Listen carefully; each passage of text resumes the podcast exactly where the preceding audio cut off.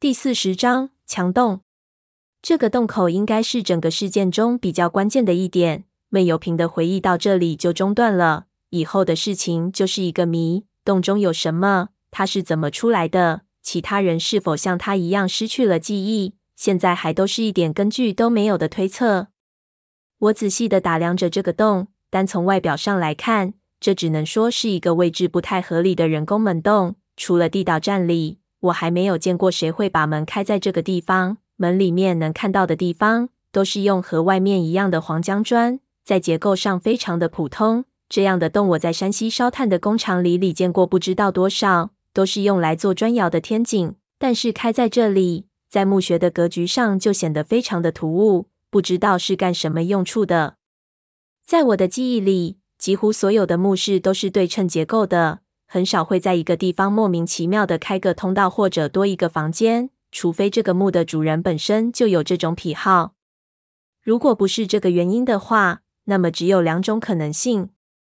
我第一想到的是，里面可能放置了什么隐秘的陪葬品，这倒也并不奇怪。在爷爷的笔记上面，在自己的墓中设计暗室的人比比皆是，但是这些暗室一般都伪装得非常好。这个洞既没有活门，也没有伪装，单单就是在外面放了面镜子，似乎也太儿戏了。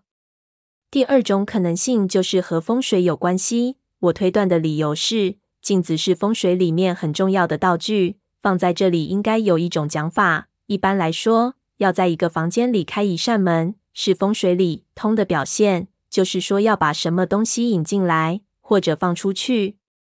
这是小风水，和古时候的大风水又有很大不同。就像佛法里的大乘和小乘一样，小风水讲究的是改。就是通过一定的手段，将小范围内不好的改成好的。对于这一块知识，因为比较有趣，我知道要比大风水多一些。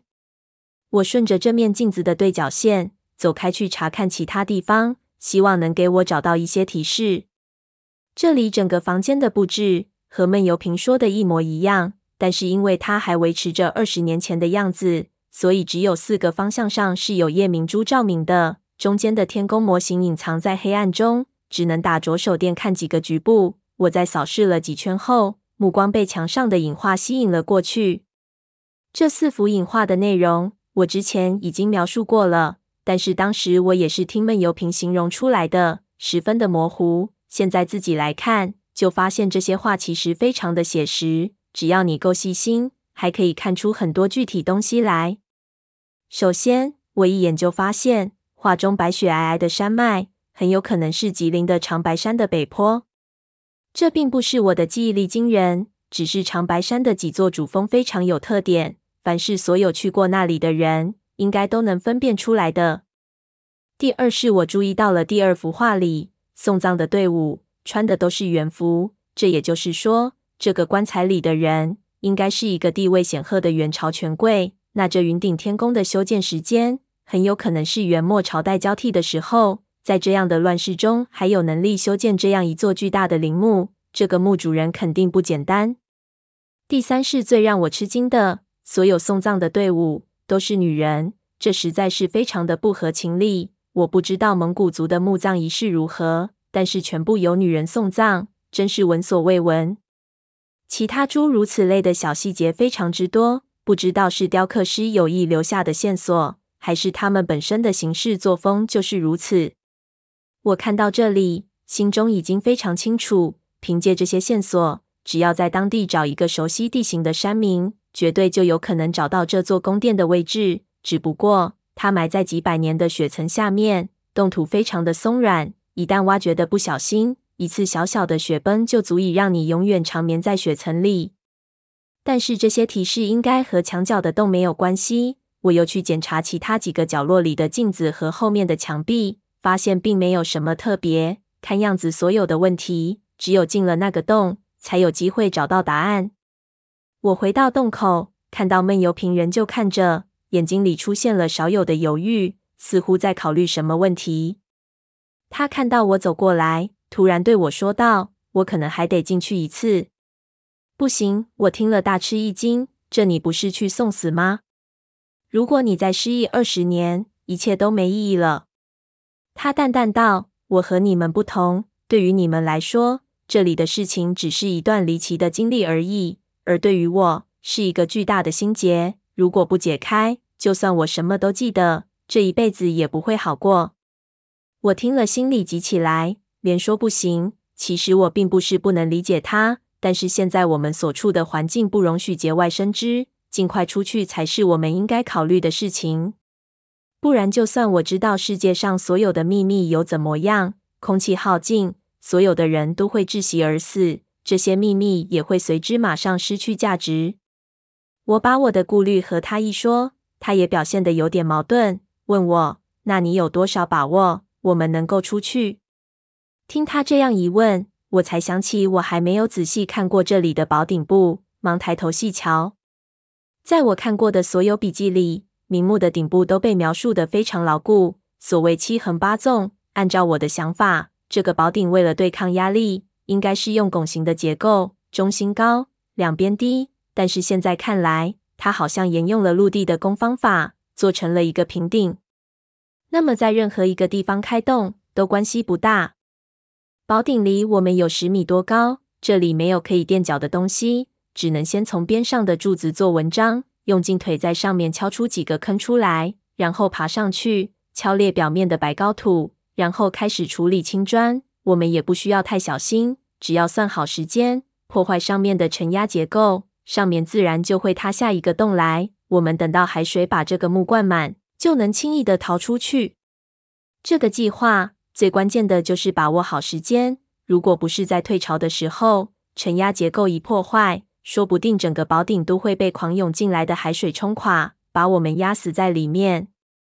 我把这些和闷油瓶说了一遍。我和他强调，其实我们出去的机会非常大，只不过一出去。这个墓就要彻底完蛋了，但是这个墓并不会消失，里面该有的东西都还是会有。他大可以过几天备好装备再回来，并不急于这一时。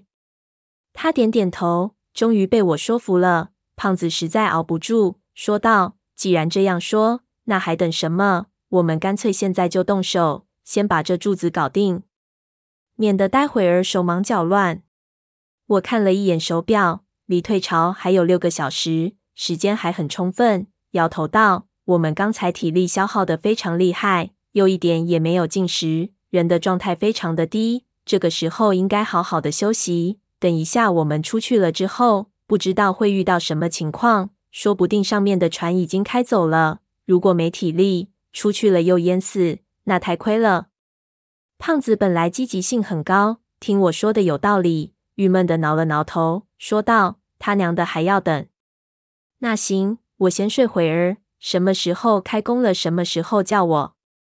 我也找了个地方靠着，但是脑子并没有停下来。我算着，如果海水开始灌进来，大概是怎么一个走法？现在往池底石碑的通道已经封闭了，虽然不是密封，但是入水肯定比进水要慢。大量水肯定会先涌进那个奇怪的墙洞里，只是不知道这个矮洞通到什么地方去。如果它和其他房间连通，就非常的麻烦。这里会形成一个漩涡，把我们整个儿圈进去。想到这里，我不由自主地看了一眼洞的深处，盘算着有什么办法可能把这个洞堵住。随即，我想到可以把那些模型堆在一起。我估计着这洞口的高度和宽度，想着怎么样来堵合适。然而，在我集中注意力的那一刹间，我的心中，陡地升起了一股极其异样的感觉，在门洞里的黑暗中，有一股力量正在强烈地吸引着我的视线。这种力量不仅强烈，还有一定的强迫性。我想转过头去，却发现脖子怎么动也动不了，就连眼珠都没有办法转动。同时，我立即就感觉到焦躁，这种焦躁很难形容，就好像一个饥饿到了极点的人拿到一包食物。却怎么也撕不开包装一样。这种焦躁很快又在我心里产生了一股强烈的冲动，想要进这个门里去看看。这一切几乎都是在一瞬间发生的，一点也没有预兆。他们感觉到不妥时，已经晚了。我一下子推开前面的闷油瓶，向洞里冲去。因为我离那洞口非常的近，所以几步便冲进了黑暗里面。他想拉也来不及。那个时候，我完全没有想过自己到底在干什么，一心只想跑到这个洞的最深处去看看。我连手电都没有打，就在黑暗里向前狂奔，根本不管自己的脚下，也没有注意身后有没有追上来。可是才跑了几步，突然身后一阵劲风，随即左脚的膝关节一阵剧痛，整只脚使不上力气，扑倒在地上。这一跤摔得非常厉害，我的额头撞到了地板，疼得我脑子嗡嗡直叫，鼻子都咳出了血来。但是这样跌出了一步之后，我心里的焦躁突然就消失了，一切都恢复了正常。我心里咯噔了一下，只觉得有一股说不出来的奇异之感。这个洞穴太厉害了，单单看到一团黑色就可以让人丧失心智。我刚才入神的一看，便中了招数了。我回头一看，看见闷油瓶和胖子已经追了进来，有一只手电就躺在一边，看样子就是这个东西打中了我的膝关节。他们两个走到我的边上，二话不说，架着我就往外拖。但是我一只膝盖受了伤，站也站不起来。他们拖了几下，竟然没能抬动，加上这里光线又暗，场面混乱之极。胖子看一只手太不方便，就把手电夹在腋窝里。用两只手来拖我，他的动作非常暴力，我被他拉得几乎要休克过去。